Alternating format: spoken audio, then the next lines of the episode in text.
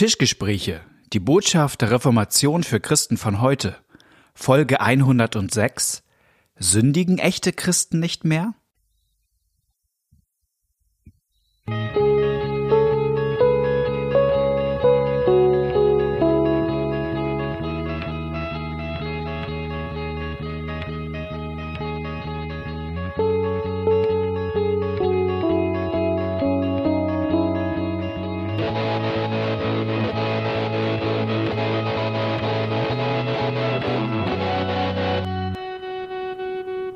Herzlich willkommen bei den Tischgesprächen.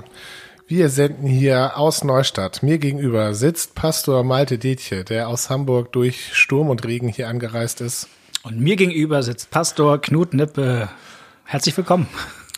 Bei den Tischgesprächen, ein Podcast, wo wir über die biblische Botschaft äh, reden und uns daran freuen ähm, und verstärkt Impulse von der Reformation, aus der Reformation aufnehmen und uns oft fragen lassen von unseren Hörern. Mhm. Ähm, ihr schreibt uns E-Mails, stellt uns Fragen und wir suchen uns die aus, zu denen wir uns halbwegs kompetent fühlen. Ja. Und uns hat da was erreicht. Da hat uns jemand geschrieben, der ein bisschen beunruhigt war, weil er in Berührung gekommen ist mit einer christlichen Gruppierung.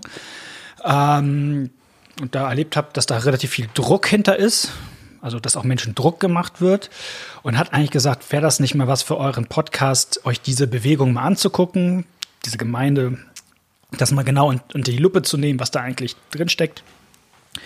Und da sind wir erstmal hier immer zurückhaltend, ja.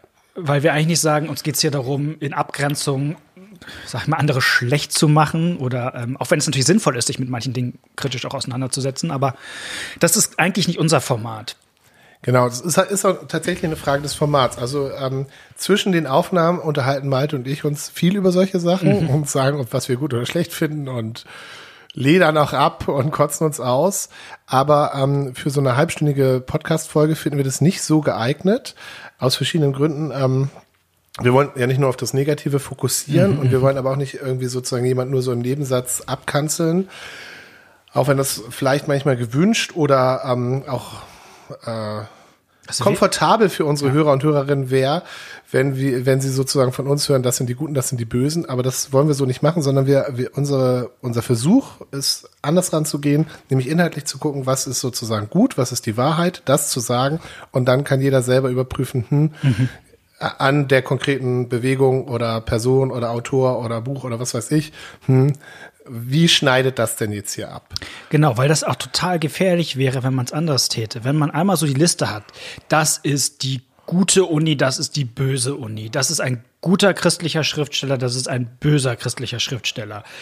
Ähm, das ist, glaube ich, deshalb nicht so tragfähig, weil sowas ja auch sich mehr ändern kann. Ja, ja, ja. Also Menschen ändern sich, Institutionen ändern sich und ähm, Na, man hat gute und schlechte äh, Zeiten und Aussagen. Ja. Wir irren alle oft, sagt Jakobus und ich nenne mal Martin Luther. Also es gibt von Martin Luther Bücher, wo wir sagen super und es gibt von Martin Luther Schriften, wo wir sagen scheiße.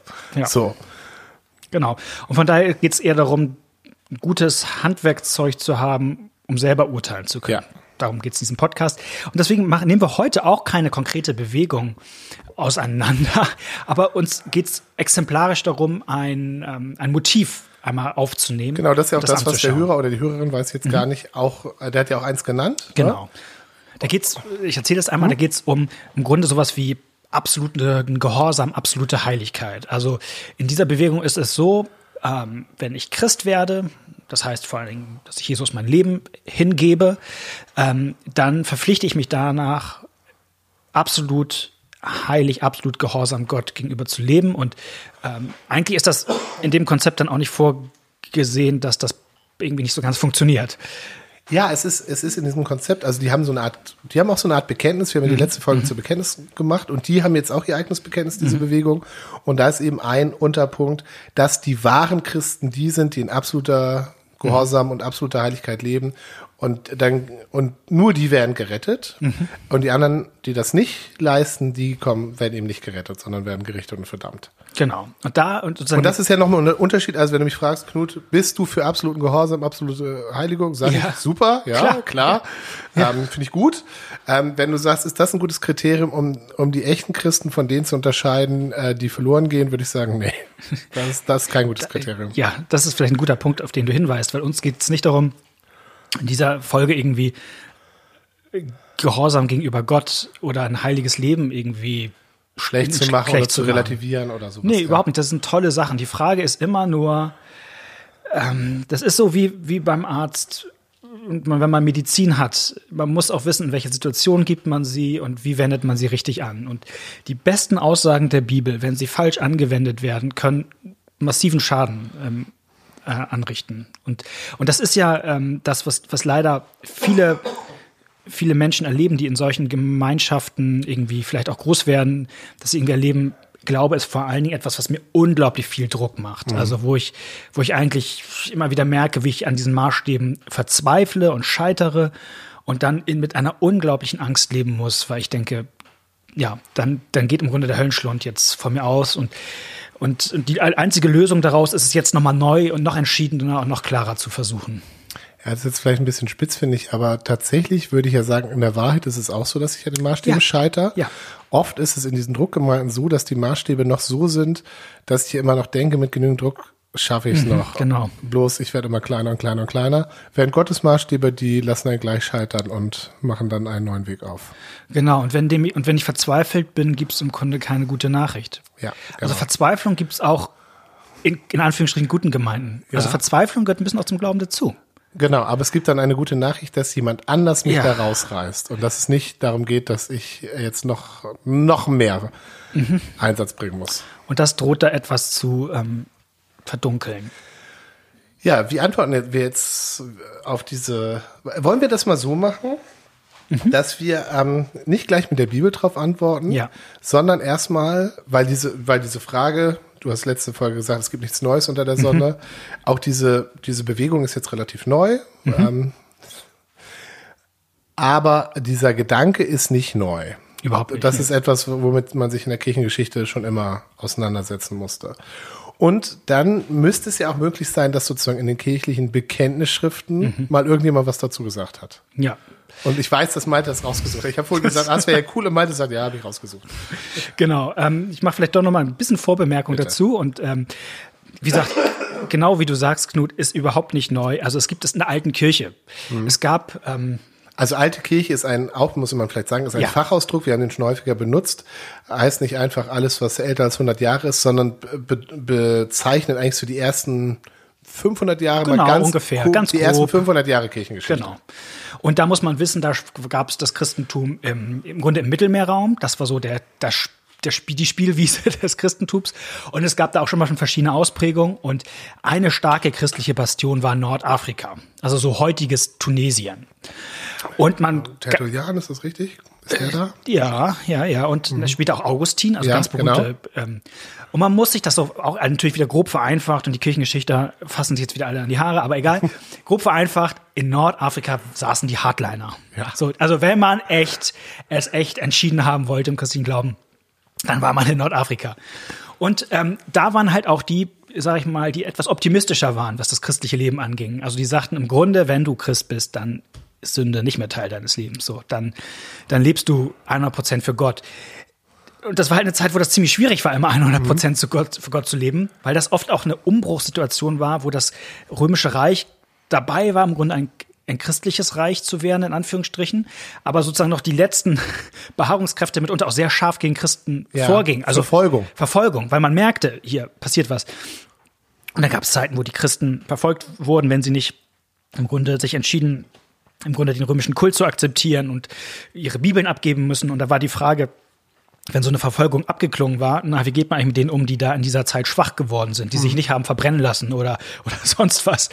Und, ähm, und da hat man gesagt, oder gab es teilweise so die Hardliner, die gesagt haben, ne, das sind jetzt, ähm, die sind aus dem Glauben gefallen. Und nicht nur das, da ist auch keine Chance mehr, dass die wieder zurückkommen können. Weil wenn, wenn du Wer einmal seine Bibel abgegeben hat, der, Der ist für immer für draußen. immer draußen. Also, als, weil du als Christ eben zu 100 Prozent, du lebst sündlos. Und wenn du dann halt doch sündigst, dann bist du kein Christ mehr und hast auch, das ist nochmal die Spitze, auch keine Chance mehr, ähm, zurückzukommen. So. Und, und diesen Gedanken, ähm, den gibt's im Grunde immer in der Kirchengeschichte schon. Also, und ich kann ihn auch ein bisschen verstehen, weil das ja auch so cool ist, wenn man von Jesus von der Sünde gerettet wird. Und dann ist man auch optimistisch und denkt, hey, also Ja, und steht nicht auch irgendwo im Johannesbrief, wer aus Gott geboren ist, sündigt nicht Genau. mehr? Ja. Also man, man kann auch aus der Bibel sich das so ein bisschen so zusammenpuzzeln, dass man denkt, ey, das ist auch das Die Kinder des. Lichts, die Kinder der Genau. Finsternis und so weiter. Genau, und ähm, um jetzt doch mal irgendwie wieder einzubiegen auf das, wonach du mich gefragt hattest. Ähm, für die Reformatoren im 16. Jahrhundert spielte das Thema auch eine Rolle. Ähm, ein bisschen anderer Zusammenhang. Da ging es auch um die Frage, ähm, brauchen wir Christen eigentlich noch das Gesetz, eigentlich die Gebote? Und da gab es Leute, die gesagt haben, eigentlich brauchen wir gar nicht mehr die, die Gebote Gottes, weil wir doch als Christen eigentlich, wir sind da schon sündlos, wir, wir sind da schon perfekt. Und da haben die Reformatoren gesagt, na, das ist nicht ganz unsere Lebenserfahrung und es ist auch nicht das ganz, was wir in der Bibel finden. Ähm, und haben im Grunde gesagt, nein, auch Christen müssen immer wieder das Gesetz Gottes hören, weil sie in dieser Welt ähm, gleichzeitig Sünder und Heilige sind, gleichzeitig ganz von Gott neu geboren und trotzdem ist der alte Adam noch voll da. Genau, ganz, das ist ganz wichtig. Das ist nicht etwas ähm, Prozentuales. Ja. Ähm, Was heißt prozentual? Also Anteiliges. Mhm. Also man kann nicht sagen, ja, ich bin jetzt noch 50 Prozent Sünder und Mhm. 50 Prozent neuer Mensch.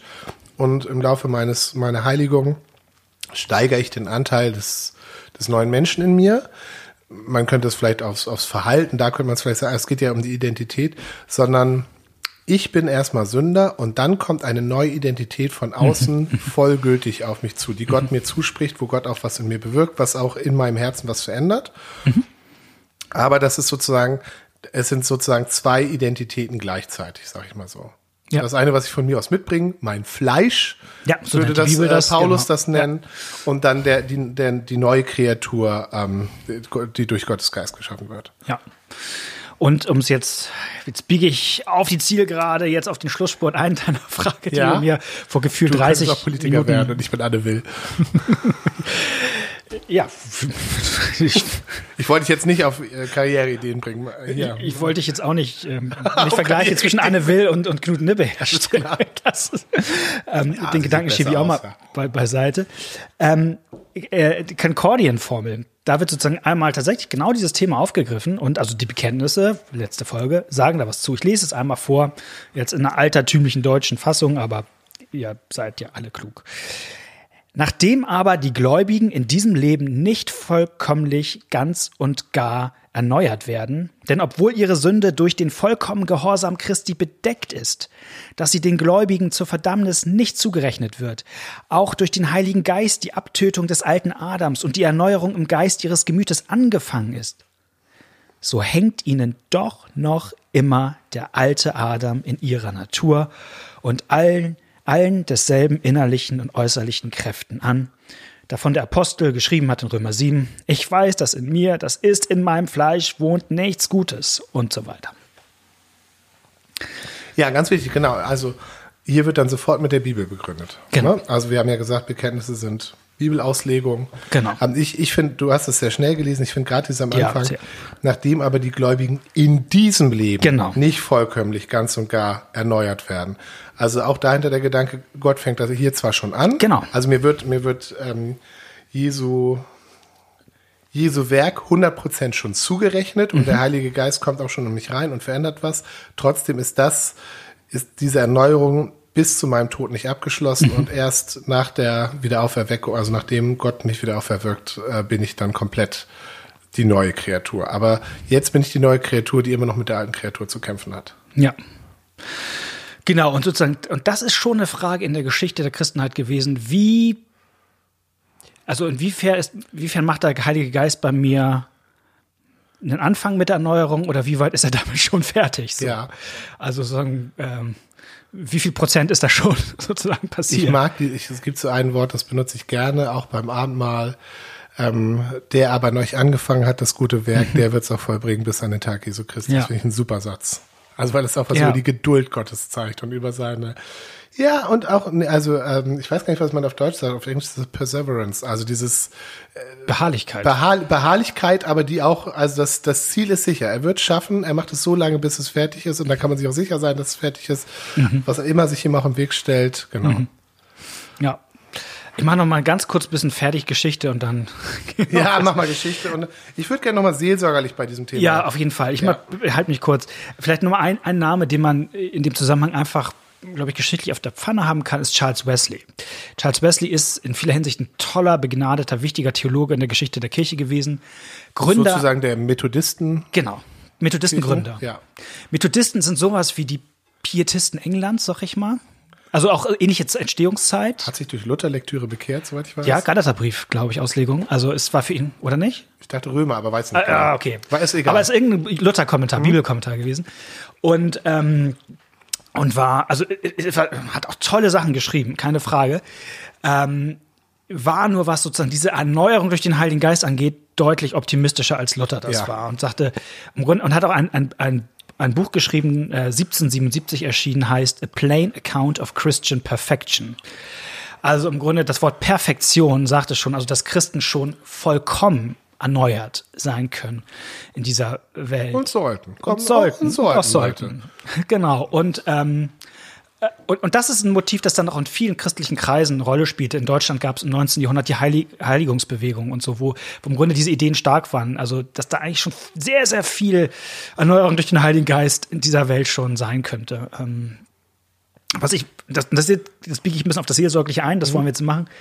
Was dabei nämlich immer passiert aber ist, und das kann man vielleicht ein bisschen Augenzwinkern sagen, dieses Augenzwinkern kann, kann vielleicht eine entlastende und ent, entlarvende, in Anführungsstrichen, Funktion haben. Nämlich, dass man dann äh, auf einmal anfangen muss, immer mit der Sünde herumzudefinieren. Ja, richtig. Weil ich finde, das Stärke bei Luther und den Reformatoren ist, die sind so ehrlich und die können in jedem kleinsten Gedanken schon Sünde entdecken und sagen im Grunde überall, egal was ich tue, ist es am Ende nicht immer das, was Gott will. Und wenn man ehrlich ist, so vollkommene Heiligkeit, das schafft keiner in dieser Welt. Das schafft auch der beste Mensch in Anführungsstrichen nicht. Und das heißt, man braucht mal immer welche, irgendwelche Tricks, um es doch zu schaffen. Ja. Und dann wird dann irgendwann rumdefiniert und gesagt, ja, also wenn du daran nur denkst, das ist dann noch keine echte Sünde oder Ja, weil gegen, du kannst ja nichts dagegen machen. genau. Ja, das ist auch bei den Methodisten kann man schon auch sagen, dass die äh, dem Willen und der Entscheidung eine, einen deutlich höheren Ja. äh, Status zusprechen, als jetzt wir Lutheraner Ja, es machen ja, würden. ja, ja, und wenn ja, du dann schon. doch irgendwelche äh, beknackten Gedanken hast, ähm, dann sagt man, ja gut, aber du hast dich nicht dafür entschieden. Ähm, Mhm. Du wolltest die ja nicht haben. Während Luther sagt, ah, an diesen Gedanken merke ich doch, dass die Sünde immer noch in mir wohnt Genau. Mhm. und dass ich meinem Nächsten immer noch Schlechtes wünsche und mich daran freue, wenn ich Schadenfreude habe, wenn ich merke, dem Mhm. läuft was schief. Äh, Sagt dann eventuell, will ich jetzt nicht für alle Methodisten sprechen, aber sagt der, der sozusagen per Definition sündlos ist, ähm, nach seiner eigenen Definition und dann sowas bei sich merkt, sagt er, naja gut, aber das, da kann ich ja nichts gegen machen. Ich habe mich ja nicht dafür entschieden, diesen Gedanken zu haben. Genau. Und dann, dann kann man sagen, ja, es ist eins, wenn man den Gedanken bekommt, aber man muss dann bei dem Gedanken verweilen, erst dann wird es zur Sünde. Und dann Und viele, viele meiner idiotischen Taten mache ich auch im Affekt. Da ja, denke ich gar nicht drüber ja. nach. Ich bin auch nicht für entschieden. Und dann ist man ehrlich gesagt, wie gesagt, wieder völlig im Mittelalter zurück. Also, weil das war das Ding, wo die Reformatoren Ja. gesagt haben, diese Zweiteilung in Dinge, die so richtig Sünde sind und nicht so richtig Sünde sind, die ist im Grunde die Wurzel des Problems. Also, das macht Melanchthon ja. Wir hatten ja diese Auslegung so stark gesagt, das ist Quatsch, Ja. so zu tun, als wäre das eine, und, sondern, sag, komm, machen wir uns einmal ehrlich. Und diese, und deswegen jetzt schon seel seelsorgliche, ich finde, überall Sünde sehen zu dürfen, das kann auch was Entlastendes haben. Weil ich da nicht mehr immer, Ja, ich, ich würde, also ich würde es anders formulieren. Ich würde sagen, ehrlich, ehrlich mit der eigenen Sünde ja, umzugehen und, und, und nicht mehr, nicht mehr schauspielern zu müssen. ja, und vielleicht auch auf lange Sicht nicht mehr überrascht zu sein. Ja. Ähm, das, das entlastet auch. Genau. Und jetzt sagen wir gleich nochmal mehr Seelsorgliches. Nur letzter kurzer Halbsatz.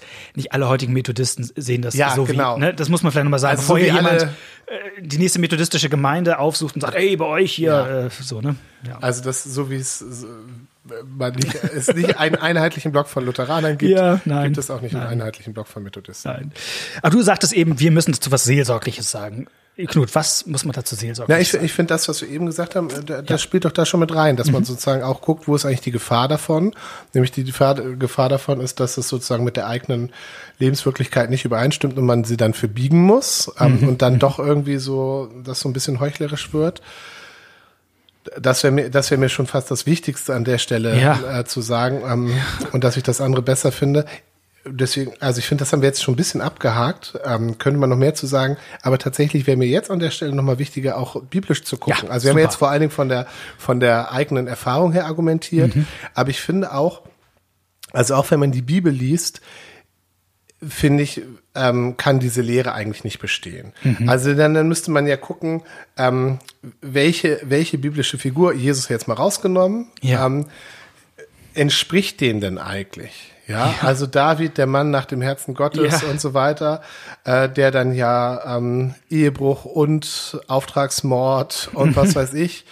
Ähm, Petrus, der Jesus äh, trotz Warnung verleugnet, der Angst hat, der, der sehr, auch später als Apostel ähm, lässt er sich ja nochmal durch seine Menschenfurcht äh, zu falschen ähm, Entscheidungen bringen, wo Paulus ihm hart ins Angesicht widerstehen muss und sagen, Ja. Petrus, das machst du nicht richtig.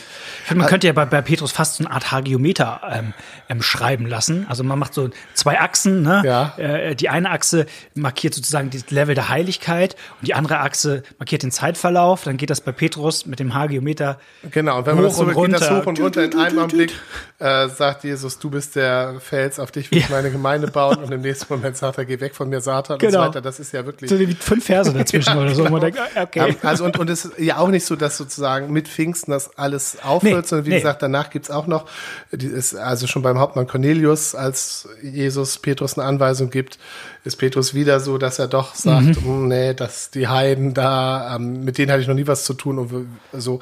Also es gibt ja auch bei denen immer wieder Sachen, wo man merkt, da ist noch nicht, da ist der Heilige Geist noch nicht fertig. Nee, Ja? nee. Ähm, und es gibt neben den Berichten über die biblischen Personen, gibt es auch, finde ich, klare Aussagen. Äh, die Konkordienformel, die du vorhin zitiert hast, geht sehr auf Römer 7 Ja, ein. ja. Da gibt es natürlich auch den Trick, dass man immer sagt, ja, Römer 7, das Also, ist... genau, wir wir rasen gerade. Lass uns mal ein bisschen langsam an Römer 7 rangehen, Ja. bevor wir. Römer 7, äh, Römerbrief. Ähm, was ist in Römer 7?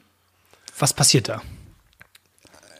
Also, ja, da, jetzt bin ich, frage ich mich, wie, wie langsam ich werden muss. In Römer 7, das, das Interessante an Römer 7 ist, dass Paulus von einem Konflikt redet Mhm. zwischen dem, was er will und was er tut. Mhm. Ähm, zwischen, er redet von einem inneren Kampf in sich. Ja. Und sagt, das, was er eigentlich will, das, was er will, das tut er nicht. Und das, was er nicht will, das tut er. Und es endet damit, dass er sagt, ich elender Mensch, wer wird mich erlösen von diesem Leib des Todes? Gott sei Dank in Jesus Christus und so weiter. Ähm, aber im, es ist ein bisschen verwunderlich, weil, weil vorher, äh, also im, im Verlauf des Römerbriefs redet Paulus erstmal von der Verlorenheit der Menschen, aber dann, was Gott auch macht, um den Menschen zu retten. Und dann kommt eben, äh, und dass man durch den Glauben gerettet wird, dann kommt Römer 7 und dann kommt Römer, über, überrascht einen so ein bisschen Römer 7, weil man eigentlich denkt, boah, jetzt, also, Ja. weil man so ein, so ein Schwarz-Weiß-Schema hatte, eigentlich vorher die ganze Menschheit verloren und verdammt und tot in ihren Sünden. Und jetzt äh, sind wir alle neu durch Jesus Christus und durch genau, ihn Taufe. Römer 6 ist Taufe, Taufe. neues Leben. Freiheit, Ja. Freiheit von Wir sind Sünde. gestorben, damit wir, so Genau. wie er auferstanden ist, in einem neuen Leben wandeln. Ja. Und dann freut man sich über das neue Leben. Ja. Und dann kommt Römer 7 mit diesem inneren Kampf. Und man denkt sich, was soll das? So, und, Ja. und da gibt es eben, also da gibt es die lutherische Auslegung, die sagt, ja, es zeigt sich, dass auch in diesem neuen Leben man immer noch mit dem alten Adam zu kämpfen hat. Ähm, und sozusagen, dass auch da man nicht sagt, okay, das war alles, Sünde war früher, dann kam Jesus, jetzt bin ich perfekt, also ab jetzt brauche ich ihn eigentlich nicht mehr, ein bisschen hart gesagt, sondern dass auch da, auch in diesem neuen Leben, es immer wieder darauf hinausläuft, dass man sagt, wer wird mich erlösen? Jesus Christus. Und es gibt die anderen, die sagen, ah, das ist doch so überraschend hier. Das ist eigentlich nur ein Rückblick. Paulus redet Ja. hier über den, Also da haben wir jetzt das darf nicht sein, das kann nicht sein. Paulus, Paulus redet hier, macht nochmal sozusagen äh, so, eine, so ein Flashback wie in einer Serie. Ja, ja. ja. Ähm, Paulus redet nochmal davon, wie es ihm ging, bevor er Jesus Ja. kennengelernt hat. Genau, So, Römer, und- Römer 7 ist eigentlich, weil das so stört in diesem. Ist in diesem, nicht mehr, ist nicht Ja. die Beschreibung eines christlichen Lebens. Und Mhm. das ist sozusagen, das sind die beiden Hauptalternativen, äh, Alternativen, sag Genau. ich mal so. So, jeder jetzt irgendwie Theologie-Einführungsbuch gelesen hat, weiß, da gibt es noch ein bisschen mehr, aber egal. Das sind die beiden wirklich die Ja. großen Schwerpunkte.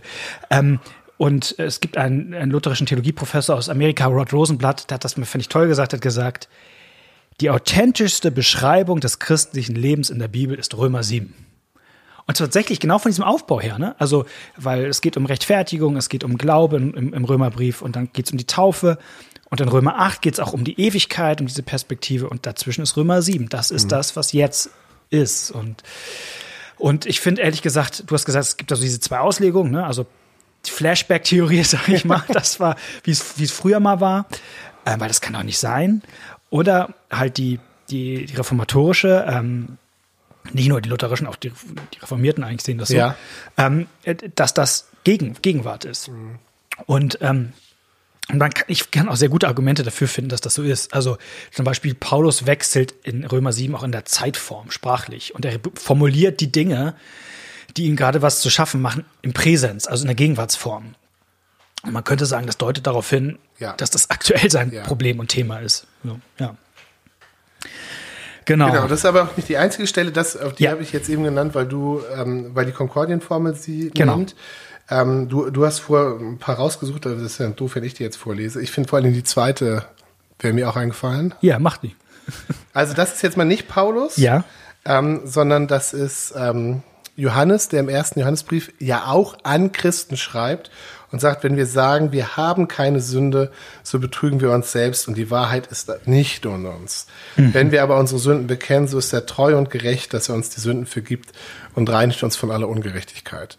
Im Jakobusbrief zum Beispiel gibt es eine Anweisung, wie man für die Kranken betet, wie die Gemeindeglieder ihn besuchen sollen, wie der singen soll und die sollen also Psalmen singen.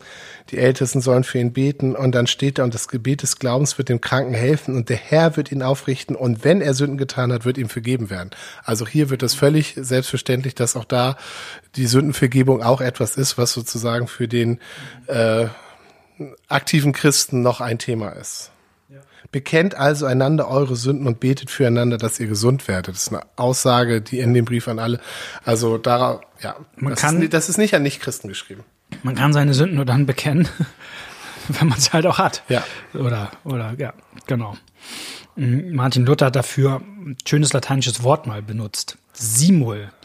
Und äh, jetzt kannst du mir noch mal erzählen, wieso das eigentlich ein ganz schönes Wort ist. Was heißt das eigentlich, wenn man sagt, wir, es gibt ja manchmal so Christen, die sagen, ja, wichtig ist die Simul-Existenz. Und man denkt sich, was, was soll das Ich, denn ich, sein? ich stocher jetzt und hoffe, dass ich treffe. Also Simul heißt ja gleich Genau. gleichzeitig, also Genau. simultan oder so. Genau. Simul justus et peccator ist Ja. die Formel von Luther, dass wir gleichzeitig Sünder sind. Mhm.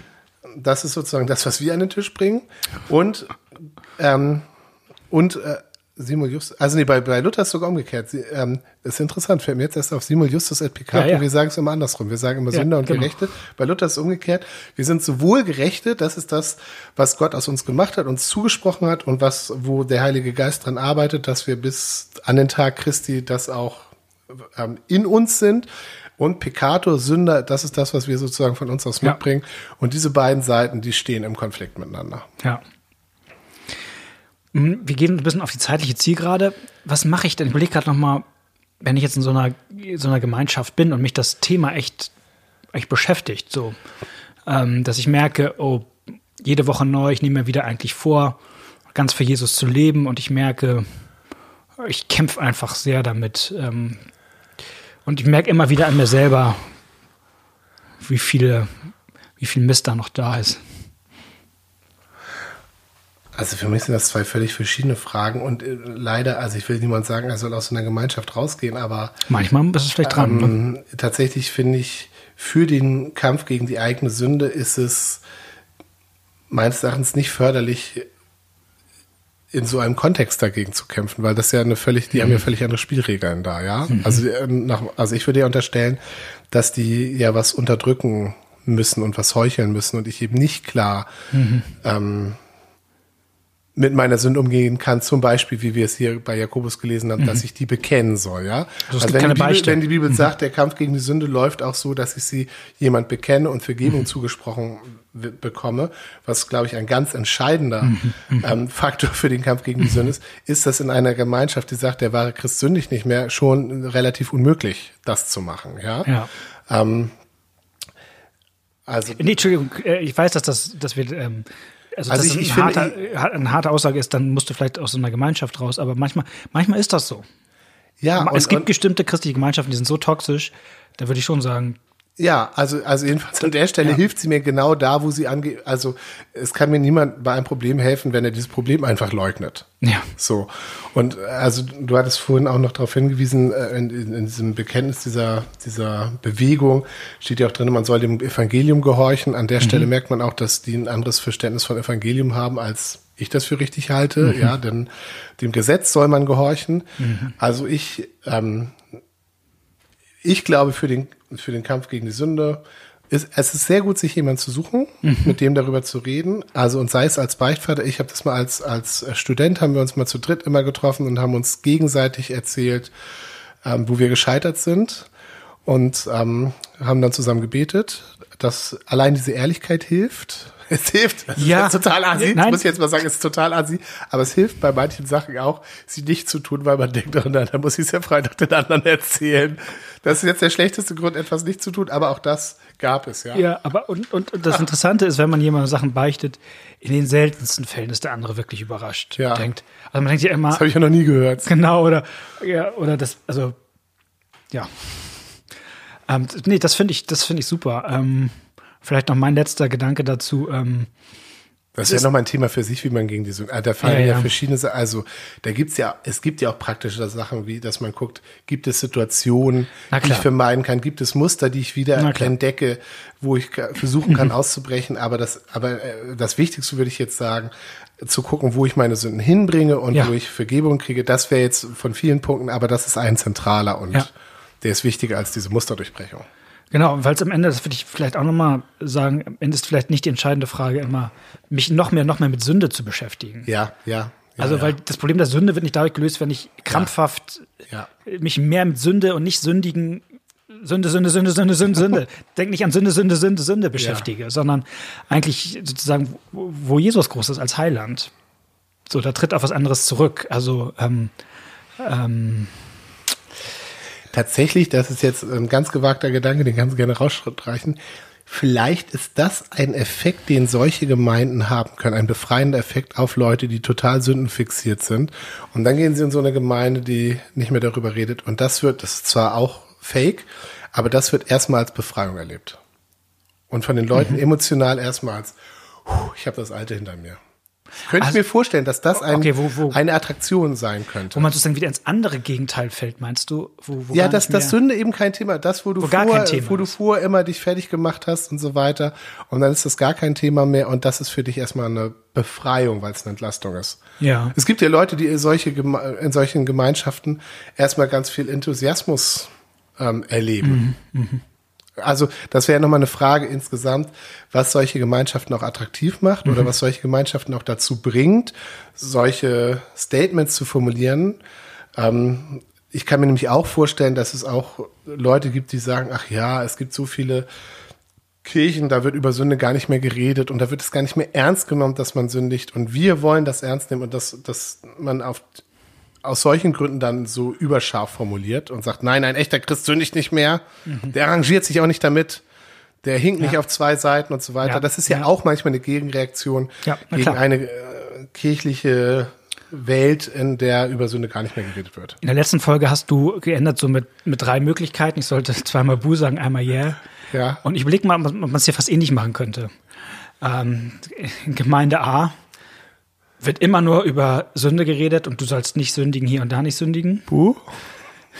In Gemeinde B ist Sünde gar kein Thema, weil Sünde einfach keine Rolle spielt. Ist einfach nicht wichtig. Buh. Und Gemeinde C ist ein Thema wichtig, nämlich die Vergebung der Sünde. Ja. Jesus, der rettet, genau. Ja. Yay! Ja, okay. Wollen wir es dabei stehen lassen? Soweit, ja, erstmal. Soweit, genau. Vielleicht hat es ein bisschen zur Einordnung ähm, geholfen.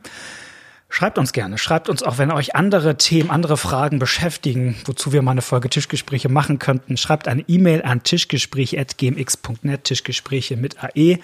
Und ansonsten freuen wir uns, wenn wir uns in zwei Wochen wiederhören. Bis dann. Tschüss. Ciao.